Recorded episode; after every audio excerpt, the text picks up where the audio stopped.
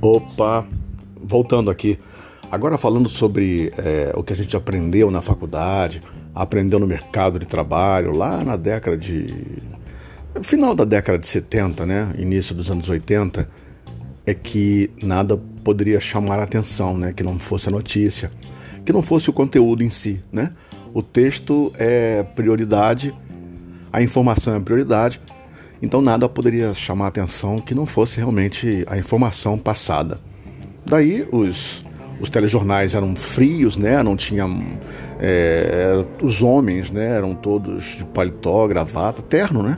E assim não tinha muita coisa para chamar atenção, né? A logo da, da, da, empresa, né? Da emissora atrás, o sujeito fazendo o noticiário na frente. A publicidade era perfeita porque é no campo publicitário que eu digo, né? Que eu estou me referindo à publicidade, é o campo publicitário. Esse campo publicitário ele é, também sempre ficava muito preocupado com, com a atenção do comprador, né, do, do produto ou serviço, e não tinha muita, muita informação, não. Era só aquilo mesmo, né? Tipo, é, compre batom, né? Lembra dessa campanha? Compre batom, compre batom. Então era isso. É, a, o rádio também não poderia ser diferente. É, se você colocasse uma, uma, uma voz hum, menos grossa, uma voz é, mais diferente assim, né? Chamaria atenção, aí não daria, né? Também até por conta disso, as mulheres demoraram a entrar no mercado de trabalho de comunicação, né? Você pouco via, é, no final da década de 70, mulheres é, fazendo telejornal e logo depois veio a Márcia Mendes. A Márcia Mendes foi que né, Márcia Mendes, depois a própria Ana Davis, que foi a primeira mulher negra a trabalhar na, na, na televisão, assim como, como repórter. E, enfim, Ana Davis até já deu aula na escola de rádio, é, rapaz. Ana Davis é muito, muito nossa amiga. E a Ana partiu da frente, né? Depois a Márcia Mendes, aí depois veio um monte de gente, assim, um monte de mulher que realmente é, fizeram a diferença, né? Que realmente abriram as portas para as mulheres de hoje. Mas o mercado, assim, voltando ao mercado, era muito comum você ver somente aquela, aquele tipo de, de gente falando, né? Naquele tipo de texto, aquela coisa assim. Então não podia óculos, não podia ser uma mulher muito bonita, não podia ser uma mulher muito feia. Aí eu volto a falar o que é mulher bonita, o que é mulher feia, né? Que a gente sabe que hoje não existe. É, o homem tinha que ter voz grossa, não podia ter voz normal, tinha que ser voz diferente. E hoje, né? E hoje como é que a gente está? Graças a Deus hoje a, a, a, a campanha hoje é completamente diferente, né? O conteúdo ainda importa, mas assim, do jeito que eu falo com você é o mais importante, né? Tanto é que você liga o rádio, você liga a televisão, você logo percebe que é, tem gente com voz feia. Tem gente feia. Quer dizer, é aquela história, né? O que é feio, o que é bonito. Mas tem gente que você não se, não, não se adapta. Ah, não acha essa mulher bonita. É claro que ela não está ali pela beleza, entendeu? Porque já aconteceu da Valéria Monteiro, lá nos anos 80, fazer o jornal porque era muito bonita. Mas não era uma excelente narradora, não era. Não era, desculpe, não era. Né? E, mas era muito bonita. Então a televisão percebeu que não é a beleza que faz a diferença, né? Faz a diferença é realmente a notícia, é a informação. Então eu estou falando tudo isso para dizer o seguinte: que eu estou gravando esses podcasts no meu celular. Eu não estou gravando em estúdio profissional, não estou gravando em casa, não estou, não, eu estou gravando no celular. Aonde der eu gravo. Se eu pintar uma ideia, eu, eu boto aqui para gravar e gravo. Então estou gravando no meu celular. Por quê? Ah, tem chiado? Sim, vai ter chiado. Eu posso estar na rua, vai ter o chiado na rua. Ah, vai ter um ruído? Vai, vai ter um ruído. A minha respiração pode ser um pouco ofegante? Pode, eu posso estar andando, posso estar falando. Então eu não vou ficar preocupado em limpar o ruído, eu não vou ficar preocupado em ter uma respiração cortada, né, editada. Não, não me preocupo com isso, porque eu estou me preocupando com o conteúdo que eu quero passar para você. Então, acho que isso é importante. E essa é a dica de hoje. Hoje, o mais importante é o conteúdo e não a forma como você fala. É claro que se tivesse aqui uma britadeira aqui do lado, não ia dar para eu gravar. Mas é, você escolhe um lugar mais calmo, né? mais tranquilo e, e grava. Então, assim, você hoje pode gravar no celular. Você pode manter um podcast no celular. Então, por isso que eu é, é, adaptei, não. Por isso que eu escolhi. Né? Eu prefiro gravar no celular para mostrar para vocês que qualquer um hoje pode ter um podcast. Porque não é, não é a qualidade. Ninguém vai ouvir um podcast pela qualidade, pela voz do sujeito. Não. As pessoas vão ouvir o podcast pelo conteúdo. Então eu espero aqui, através do conteúdo, passar algumas novidades da comunicação, algumas novidades da tecnologia. E para ser rápido, para não demorar muito, eu escolhi o celular, que está dando conta do recado, e eu estou conversando com vocês, o que é mais legal. Então a dica de hoje é: não fica achando que você não vai gravar pelo celular, porque vai ter chato, porque o som vai ser ruim.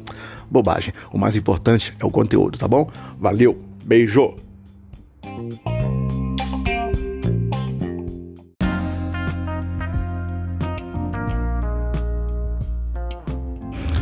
Olá, de volta aqui para mais um capítulo, mais um episódio. Aliás, o, o podcast a gente não chama de, de capítulo, não, chama de episódio. Mesmo que você tenha uma, uma novela como podcast, você não chama de capítulo, não, chama de episódio, tá bom? Mas hoje eu quero falar com vocês. É, assim, eu tô na rua, tá? Tô na rua, tô gravando na rua com meu celular. Se passar um carro aqui, alguma ambulância, bombeiro, você vai perceber. Espero que não passe, né? Mas tudo bem. Deixa eu falar uma coisa. Existe no futurismo uma coisa chamada, é, vamos dizer assim, sinal fraco e sinal forte. Todo, todo sucesso de alguma coisa veio, né, foi iniciado através de um sinal fraco.